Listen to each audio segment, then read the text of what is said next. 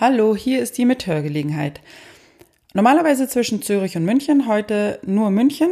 Sprich, äh, ich, Miriam Krause, bin alleine am technischen Gerät und habe mir heute mal ausgedacht, eine kleine Vorlesestunde zu machen.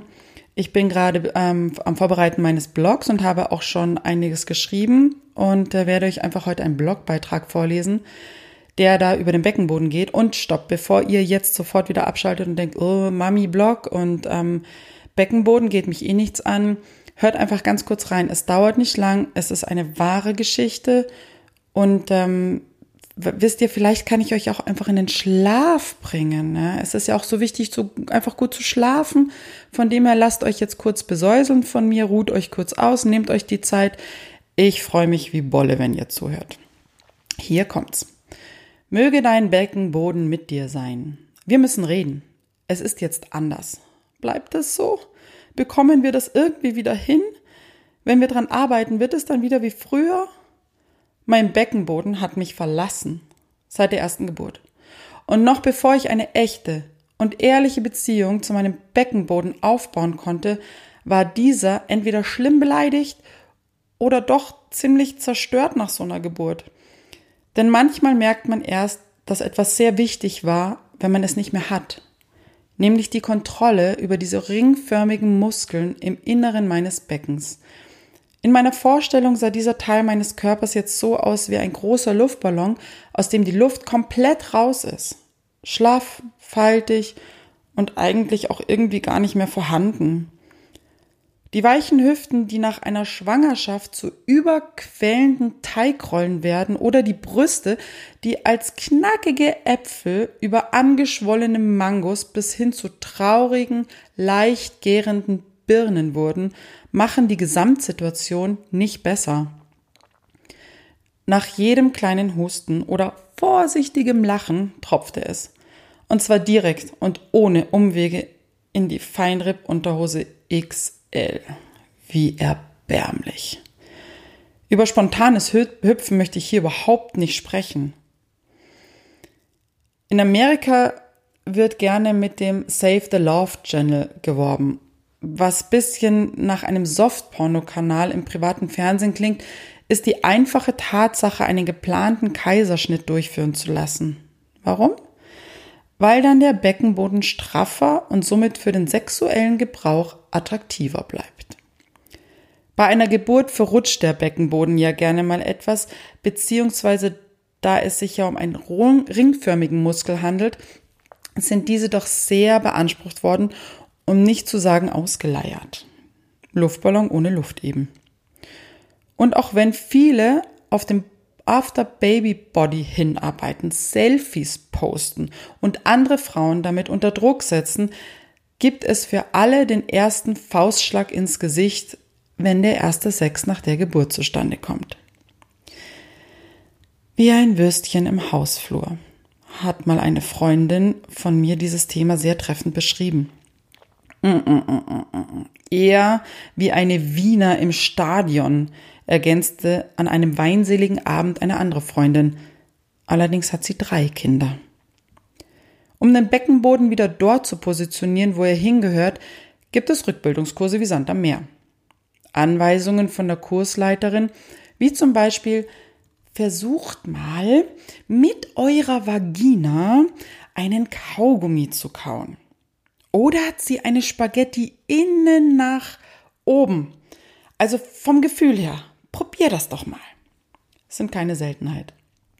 Auch wurde mir schon einmal vorgeschlagen, eine imaginäre Aprikose hoch und runter fahren zu lassen. Ja, wo denn und warum denn Aprikose? Was wollen die denn? Da ist doch gar nichts mehr. Ich habe das dann mal ganz selber in die Hand genommen. Ich bin ja recht praktisch im Denken und vor allem sehr faul. Da bleibt nach ein wenig Recherche tatsächlich nur die Liebeskugel übrig. Früher gab es die ja nur in Sexshops. Heute ist das alles salonfähig geworden und gehört quasi zum guten Ton, eines dieser Toys zu Hause zu haben. Also im Internet fix diese Kugeln bestellt, Klick, Bestellung ging durch, wurde in ein, einem sehr, sehr neutralen Paket geliefert Und ich habe mich gefreut. Man muss wissen, ähm, dass sich in diesen Kugeln wiederum Kugeln befinden, um eine leichte Vibration zu erzeugen, welche wohl den Effekt haben soll, die Beckenbodenmuskulatur noch mehr zu trainieren. Im Japanischen heißen die Dinger auch Benwa und Ring on Tama, was ich mit Sicherheit jetzt falsch ausgesprochen habe, aber man wird es mir wohl nachsehen, was so viel heißt wie klingende Glöckchen. Macht Sinn. Nun also diese klingenden Glöckchen an den Ort gebracht, welcher für uns Frauen nicht nur von sexueller Wichtigkeit ist, sondern auch für die gute Laune sorgt, wenn man nicht bei jedem Lachen oder Husten die Feinripp befeuchtet. Weil ich ja also eine Frau bin und die Zeit, die ich habe, natürlich effektiv und sinnvoll nutzen möchte, fange ich an, den Haushalt zu machen, Betten überziehen, Geschirr spülen, Staubsaugen. Und das Tolle ist, dass ich gleichzeitig mit diesen inneren Muskeln arbeite. Während ich so vor mich hin staubsauge, habe ich plötzlich das Gefühl, mein Handy vibriert was eigentlich gar nicht sein kann, weil ich noch meine Schlafklamotten anhabe und mein Telefon somit nicht an meinem Körper trage.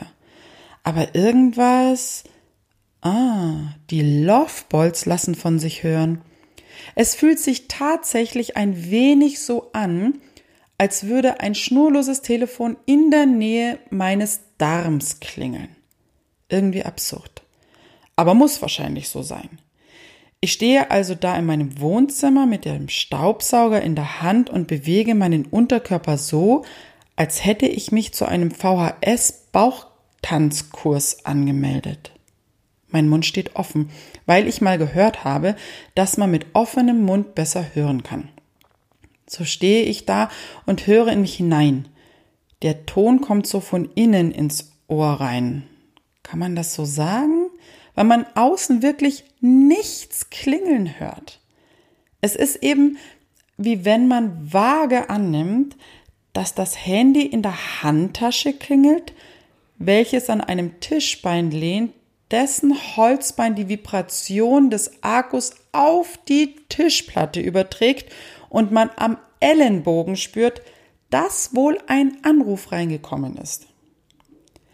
Anfänglich wird eine Tragedauer von 10 bis 15 Minuten empfohlen. Diese lässt sich bis zu drei Stunden verlängern. Ich kann euch dieses Gerät wirklich sehr empfehlen. Gerade dann, wenn ihr praktisch veranlagt seid, Nudeln nicht im Inneren hochziehen könnt und schnelle Ergebnisse wollt. Denn nach ein paar Mal tragen sitzt alles wieder da, wo es hingehört.